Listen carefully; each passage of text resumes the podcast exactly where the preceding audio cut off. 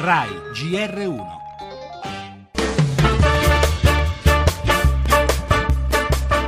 A Milano secondo giorno di blocco totale della circolazione. A Roma il divieto vale per le targhe pari, ma è chiaro che il blocco del traffico è una misura tampone poco. C'è più traffico oggi di altri giorni, dicevo, è vero? Io sono a prendere la paziente, devo tornare a riprenderla verso le due mi, mi fanno passare bene. Eh, non vede quante macchine che c'è in giro, c'è più macchine che cristiani. Hanno detto così che non sono le macchine che fanno l'inquinamento, cioè sono i riscaldamenti. Eh, ma d'altronde devono fare un po' di cassa, no? Perché multa la faranno.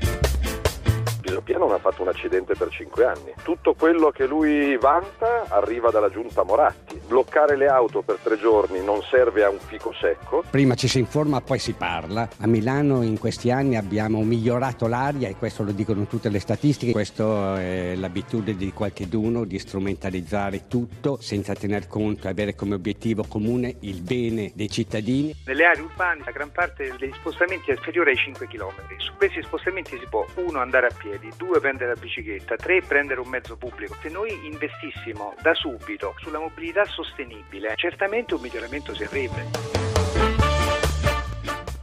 L'aria è ferma e irrespirabile e non molto diverso è il dibattito di questi giorni sull'emergenza inquinamento che da settimane affligge gran parte del nostro paese. Tra uno stop all'altro e alle automobili i cittadini si arrangiano, qualcuno fa il furbo, abbiamo sentito le opinioni dei milanesi nel primo giorno di blocco totale della circolazione e si moltiplicano gli appelli alla mobilità sostenibile, l'ultimo arriva da Roberto Bertolini dell'Organizzazione Mondiale della Sanità. Ma intanto la politica non sembra andare oltre un vorticoso scambio di accuse reciproche, un esempio su tutti il caso di Milano e il duello a distanza Pisapia-Salvini.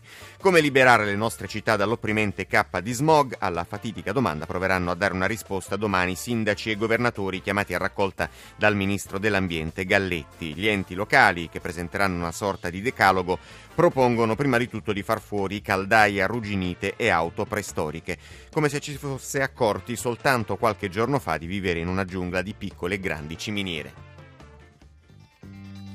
Le altre notizie del giornale ci sono novità per chi sta per andare in pensione, possibilità di part-time per chi ha più di 60 anni, mentre entrano in vigore nuove norme della legge Fornero, bollette in arrivo riduzioni per gas ed elettricità, lo scandalo delle banche ad Arezzo, proteste dei risparmiatori traditi per il CSM, per ora nessuna incompatibilità per il PM Rossi, consulente del governo. Dall'estero l'incontro tra il Premier Renzi ed il primo ministro libico, la situazione a Ramadi ed in Siria, parleremo anche di Facebook che si preparerebbe alla lanciare una nuova piattaforma per la ricerca di lavoro, infine lo sport con la Coppa del Mondo di sci.